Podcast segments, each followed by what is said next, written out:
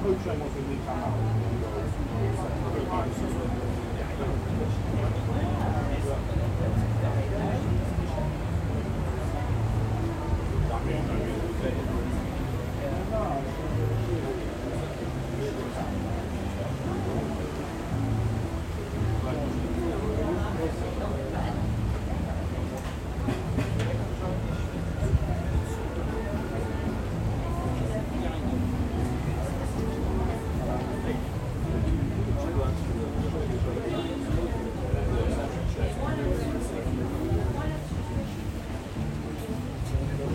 like usually